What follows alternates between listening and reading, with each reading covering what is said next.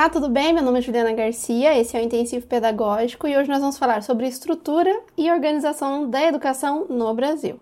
Primeiro eu quero lembrar com você um tema que a gente falou lá no vídeo, onde a educação brasileira, segundo a lei, vai seguir dois caminhos. Um é a educação de forma abrangente, que vai acontecer em várias instituições, e o outro caminho é a educação escolar, que é aquela que acontece em instituições próprias, ou seja, na escola. É sobre essa educação que a gente vai falar hoje, mas nós vamos utilizar uma outra instituição para fazer um paralelo e ficar mais fácil para todo mundo perceber as nuances desse conteúdo. É por isso que a gente vai utilizar então a instituição familiar, que não são as únicas, não são as corretas, não são exemplo, são apenas formas de viver junto. Nós vamos utilizar esses modelos para nos ajudar a compreender organizações mais complexas. Sendo assim, primeiro exemplo de família que a gente vai utilizar é aquela família que a palavra-chave é compartilhar. Então, eles compartilham sonhos, compartilham desafios, compartilham funções, compartilham hobbies, compartilham gostos, compartilham tudo.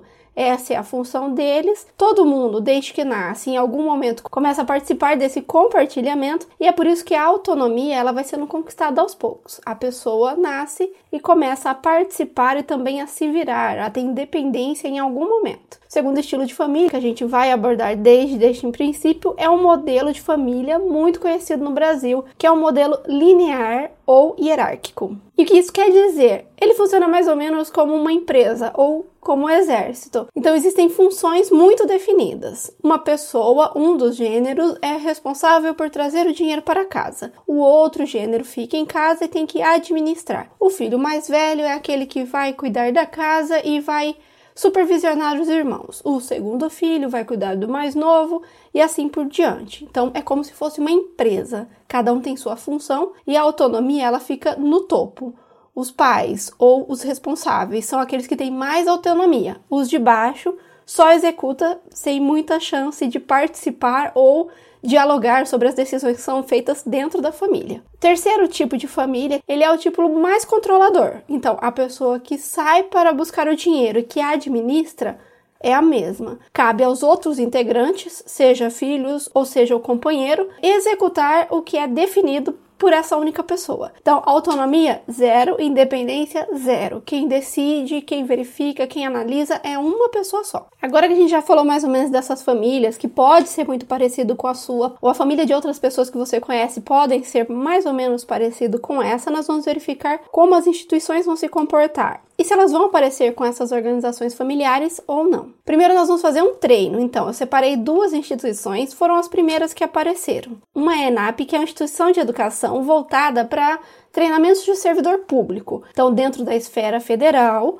existe uma escola que faz preparação, treinamento. Essa escola é a ENAP, ela é federal. Segunda instituição é a UFOPA, a Universidade Federal do Oeste do Pará que é outra instituição de educação, mas essa é voltada para o ensino superior, uma universidade. Nós vamos começar então mais ou menos a entender a lógica de como as organizações é, se organizam, para depois a gente entrar direto na hierarquia da educação. Se você prestar atenção nessa organização, da UFOPA. Aqui no início vai ter quatro conselhos: Consul, Consocom, Concep e Consad. Então, como que funciona a organização? Ele é mais ou menos parecido com a primeira família, então todos se reúnem, comentam, conversam, participam, decidem. O reitor pega essas informações, desce para a procuradoria, auditoria, ouvidoria, né, uma equipe especializada que vai verificar se essas decisões elas estão dentro da lei, elas são corretas, elas podem ser levadas à frente. E num segundo momento, toda a hierarquia, ela está mais ou menos, né, de forma igualitária, que são as pessoas que vão executar, vão colocar na prática.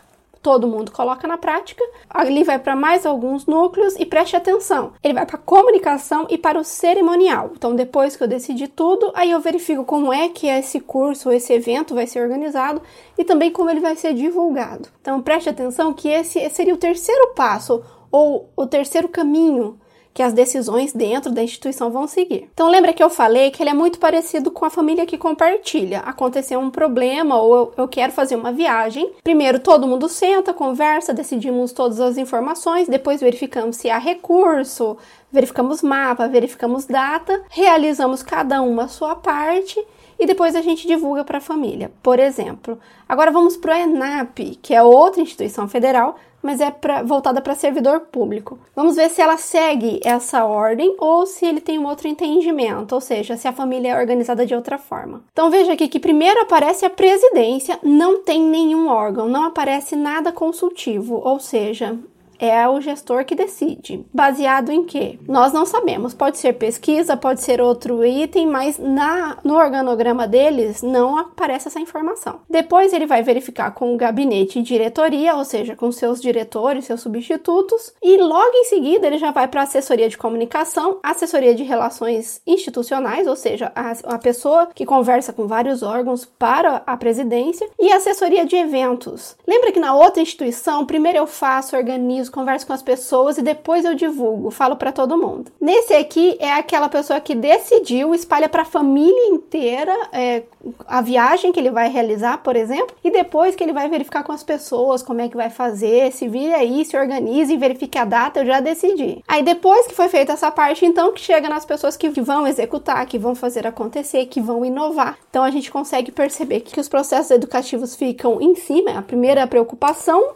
e o outro ele fica embaixo. São duas formas de se organizar. Aí você deve estar perguntando, mas qual que é a correta? É muito difícil a gente saber qual é a correta. A gente deveria verificar quais são as leis, os documentos da instituição e por que, que ela se organiza assim. Por que, que ela entende que este é a forma correta de agir? O que a gente pode verificar é qual tem mais consonância com a legislação educacional, com a LDB, e qual está mais distante. A UFOPA, ela está mais próxima. Por quê? A educação ela vai falar em autonomia das instituições e ela também vai falar em gestão democrática, ou seja, todo mundo participa. Minhas decisões, mesmo eu sendo o chefe, eu decido após verificar e conversar com as pessoas. Se eu tenho grupos representados por toda a comunidade, como é o FOP, ou seja, um conselho que tem alunos, pais, professores, servidores técnicos que vão chegar até mim, eu estou mais próximo de uma gestão democrática do que uma decisão que vem de cima para baixo. Mas vamos continuar então agora verificando a estrutura certinho da educação como aparece na lei. E como que é isso? Primeiro União, depois estados, depois municípios, depois escola e depois professores. Vou mostrar para você exemplos de hierarquia só para você ver o desenho. A gente não vai entrar nessa discussão porque demoraria muito. E eu vou falando enquanto isso o que cada pessoa faz. Primeiro mapa é do MEC. MEC a união. Se você olhar bem de perto, você vai verificar que ele tem mais ou menos a mesma estrutura da UFOPA. Então, logo acima, nos, nos quadradinhos verde, vai ter Conselho Nacional, Assessoria Especial, Corregedoria, Consultoria Jurídica, Secretaria Executiva e o Gabinete. Veja que a UFOPA tinha vários conselhos, o MEC um só, Conselho Nacional de Educação. Lembre-se, Conselho Nacional de Educação está ligado à União, está ligado ao MEC. Toda vez que eu falar União, é MEC. E aí depois ele desce as informações. Então vai ter um gabinete para cada um dos níveis e etapas da educação. Se você não lembra quais são os níveis e etapas da educação, nós já publicamos um vídeo e uma aula lá no intensivo pedagógico explicando certinho quais são os níveis e quais são as etapas. Tá, mas o que é que esse povo todo fica fazendo aí? Os itens que eles vão realizar são Primeiro, todos os planos, documento, currículo, tudo que vai ser ensinado, tudo que vai ser decidido em todos os estados, municípios, escolas e também na vida dos professores sai desse grupo. Então, toda vez que você não concorda com a atividade, com a, a forma como a educação é feita, as matérias que são ensinadas até hoje, quem decide esse grupo, está ali dentro, dividido entre núcleos, educação básica, ensino superior, então tem uma equipe para cada coisa, mas é ali que tudo é decidido. Ali também vai ter uma uma equipe que vai gerir, vai cuidar de institutos federais e universidades federais. Uma equipe vai cuidar da garantia do, da educação para as crianças com alta habilidade e também dotação. E aí vai ter a função redistributiva, ou seja, verificar aquele valor da União que é destinado para a educação e encaminhar ele para estados e municípios. Então a União vai fazer esse movimento. Depois vai ter o pessoal da avaliação nacional que é a avaliação externa, né, avaliação de, de alunos, por exemplo, Provinha Brasil, e também a avaliação das instituições e dos profissionais. E depois que toda essa avaliação foi feita, todos esses dados que são verificados em todos os municípios e estados do país, é feito análise, verificado informações e em seguida disseminada. Eu compartilho informação para a gente saber quais escolas ou, ou, universidades têm as melhores notas, quais não estão tão bem assim e assim por diante. Então, essas são as atividades que aquela galera toda vai fazer quando eu falo sobre união, quando eu falo sobre funções do MEC ou atribuições do MEC. Próximo nível, então, descendo a hierarquia, lembre-se que a educação fala muito em gestão democrática, ou seja, a participação de todo mundo, algo coletivo. No entanto, a educação, na forma de estrutura, ela segue uma hierarquia. As ordens e as leis e, e os mandos, eles vêm de cima, chegando até embaixo. No caso, o último da linha, o professor. Então, aqui a gente vai usar agora, quando for falar de Estado, um organograma que é o do estado de Minas Gerais, da educação de Minas Gerais. De novo, ele vai seguir uma estrutura falando é, sobre os conselhos, sobre a universidade, instituições. Então, ele demonstra ou ele vende uma imagem de uma participação de uma coletividade em todas as decisões. E depois ele vai mostrar as equipes e como as equipes vão se organizar. Então, o que, que essa equipe toda vai fazer? Eles vão baixar normas complementares, ou seja, o, a União criou aquele monte de documento. Pode ser que alguma coisa muito específica ficou de fora, a União não incluiu. Ele vai lá e inclui só aquilo que está de fora. Ele vai cuidar também, ele vai gerir as instituições estaduais, tanto do ensino médio quanto da educação superior. Ele vai apoiar os municípios que fazem parte daquele estado no que for preciso, inclusive na ação redistributiva, ou seja, encaminhar recursos para que a educação ocorra e também vai cuidar do transporte escolar. Ou seja, se no meu município os alunos moram longe e a escola que eles são matriculados ela é estadual, o estado deve pagar o transporte, ele tem que pagar o ônibus dessas pessoas. Ok, passamos pelo segundo nível, vamos para o terceiro nível, então na hierarquia. Estamos descendo a hierarquia. Qual que é o terceiro nível? São os municípios. E aqui de novo peguei o primeiro que apareceu, que é da cidade de Jundiaí, no estado de São Paulo. Ele vai apresentar um núcleo mais ou menos parecido. No caso, a educação está dentro da Secretaria de Educação e Cultura e três coordenadorias estão no topo decisório. Então, são essas três coordenadorias que iniciam o processo decisório e depois ele desce para vários departamentos. A decisão ou os tratados, os combinados descem para vários departamentos. Então, a União elaborou os documentos, o Estado verificou esses documentos, chega até o município esses documentos e a decisão de como a educação será realizada, e ali ele também vai fazer suas adequações, ele vai inserir, complementar o que faltou, ou seja, a União não inseriu aquela informação o Estado não inseriu, ele vai lá e insere a informação de algum conhecimento ou de algum conteúdo que é importante naquela cidade. É função também do município, aqui a Secretaria da Educação, né, dessas coordenadorias, gerir as escolas, e aqui as escolas serão então educação infantil e ensino fundamental, enquanto o Estado, ele cuida primeiro do ensino médio e depois ele ajuda o município a verificar a educação fundamental, já que o ensino fundamental é prioridade do município. Além disso, o município também vai ter duas responsabilidades, além de complementar as normas,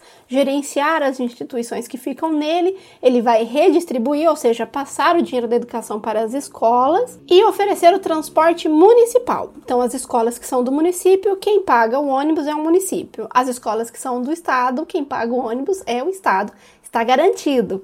É lei, você pode buscar o seu direito.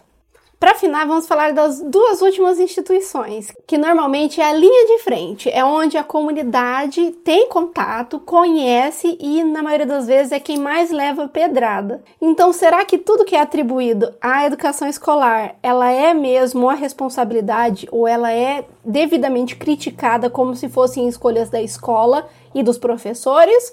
Ou o que a gente tanto critica na educação é a responsabilidade, na verdade, dos outros entes. A gente vai descobrir isso agora.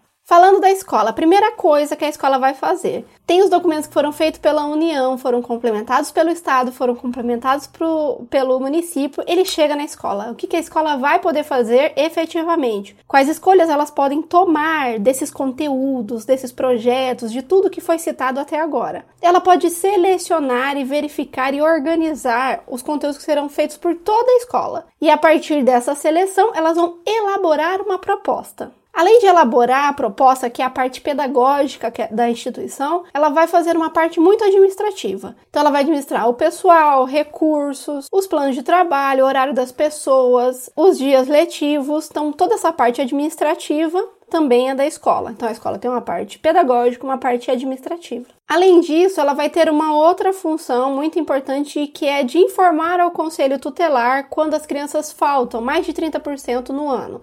Então a criança está faltando muito, passou do 30%, a escola informa o conselho tutelar. Ela também vai arrumar formas, prover meios de fazer a recuperação dos alunos que não conseguirem ter o rendimento adequado. Então a escola tem que garantir esses meios. Ela também vai fazer uma articulação com as famílias, então aquele contato com a família por meio de reunião de pais, também os conselhos escolares, ele vai ser feito pela escola. E por fim, agora em 2018 e 2019, entraram alguns itens de promoção. Então, a escola vai ter que promover eventos que são de conscientização, de prevenção, que tem algumas temáticas, entre elas o combate às drogas, o bullying, gravidez na adolescência e também cultura de paz. Mas dito isso, o que, que fica para o professor efetivamente decidir ou realizar? Da parte funcional do professor, ele como um funcionário ou um servidor público, ele tem algumas funções. A primeira é, a escola elaborou aquela proposta pedagógica, ele tem que participar dessa elaboração, ele tem que estar lá no dia. Ele também tem que estar no dia de planejamento, no dia de avaliações das instituições e no dia de treinamento, que a lei vai falar em ações de desenvolvimento. E relacionada à sua função de professor, ele tem que zelar pela aprendizagem. Veja, é cuidar para que as crianças aprendam. Essa é a decisão, segundo a LDB, ou é a maior ação pedagógica do professor. E também vai criar o plano de trabalho. Ele vai pegar aquela proposta, vai definir quais horários, quais dias e quais atividades serão feitas para ensinar o que foi proposto pela escola, a partir dos documentos que foram decididos pelo município, pelo estado, pela União. Essa é a função do professor. Além disso, o professor também vai ter as obrigações que também são laborais, de cumprir horário, cumprir os dias letivos que há programado para ser realizado durante o ano. A escola vai garantir os meios para a criança fazer recuperação, mas as estratégias, como que vai ser feito, é o professor quem vai realizar. E cabe à escola também fazer aquela articulação com a família, né? Aproximar a família da escola. E o professor aqui vai ter uma função de colaborar para que essa aproximação ocorra. Para finalizar, o que a gente precisa analisar a partir de tudo que a gente verificou até agora é que algumas instituições elas vão parecer muito próximas do que a LDB vai dizer para a gente, ou seja, uma gestão democrática, algo mais participativo, de todos se apoiando e de uma construção coletiva, todo mundo participa e a autonomia ela é respeitada. No entanto, algumas instituições elas vão utilizar, elas vão se demonstrar como hierárquicas, quem está em cima manda, quem está embaixo obedece, mesmo que isso esteja contrariando a legislação educacional. Por isso que é importante sempre, antes da gente abordar ou falar ou dar opinião sobre a atuação ou serviço realizado pelos profissionais de linha de frente, como os enfermeiros, professores e assistentes sociais, se a ação que está sendo efetuada, ela é feita de forma autônoma por ele, ele tem o poder de decisão de realizar ou não aquela ação, ou se ele só está obedecendo uma ação que foi decidida pelas instâncias superiores. Afinal de contas, se ele é um servidor público, ele precisa executar. Aliás, isso é uma ótima dica. Toda vez que a gente quer é, propor uma nova ação ou fazer uma crítica, o mais adequado é que a gente buscasse essa legislação e identificasse exatamente quem a gente vai procurar. Por exemplo, meu filho está sem transporte público, a escola é municipal, eu vou até o prefeito o meu filho está sem transporte, mas é estadual, eu encaminho para os canais de comunicação, né, os canais de ouvidoria do estado. E principalmente eu caminho junto com os professores e profissionais da educação, caminho junto com a aprendizagem do meu filho para identificar até onde vai a atuação desses profissionais e até onde eles só estão fazendo algo que foi mandado por outras instituições. E aí, algum conteúdo ou alguma atribuição do que a gente falou até agora, ela é nova para você ou você já sabia quem fazia exatamente o que dentro das instituições? Deixe o seu comentário aqui. Ah, e se você chegou até aqui, eu já vou pedir aquele favor, mas antes eu vou dar uma notícia. Aqui na descrição do vídeo, ele tem o um podcast. Então, se você quiser ouvir novamente esse vídeo ou a partir de agora verificar todo o conteúdo por áudio, isso já é possível. E como sempre, eu vou pedir aquela ajuda, compartilhe esse conteúdo, curta, comente, aperte o sininho. E não se esqueça que se você é concurseiro lá no intensivo pedagógico, nós vamos falar agora sobre como esse conteúdo vai cair na prova. Vamos resolver questões, vamos fazer simulados e também vamos fazer algumas palavras cruzadas. Por hoje é só, um abraço e até a próxima!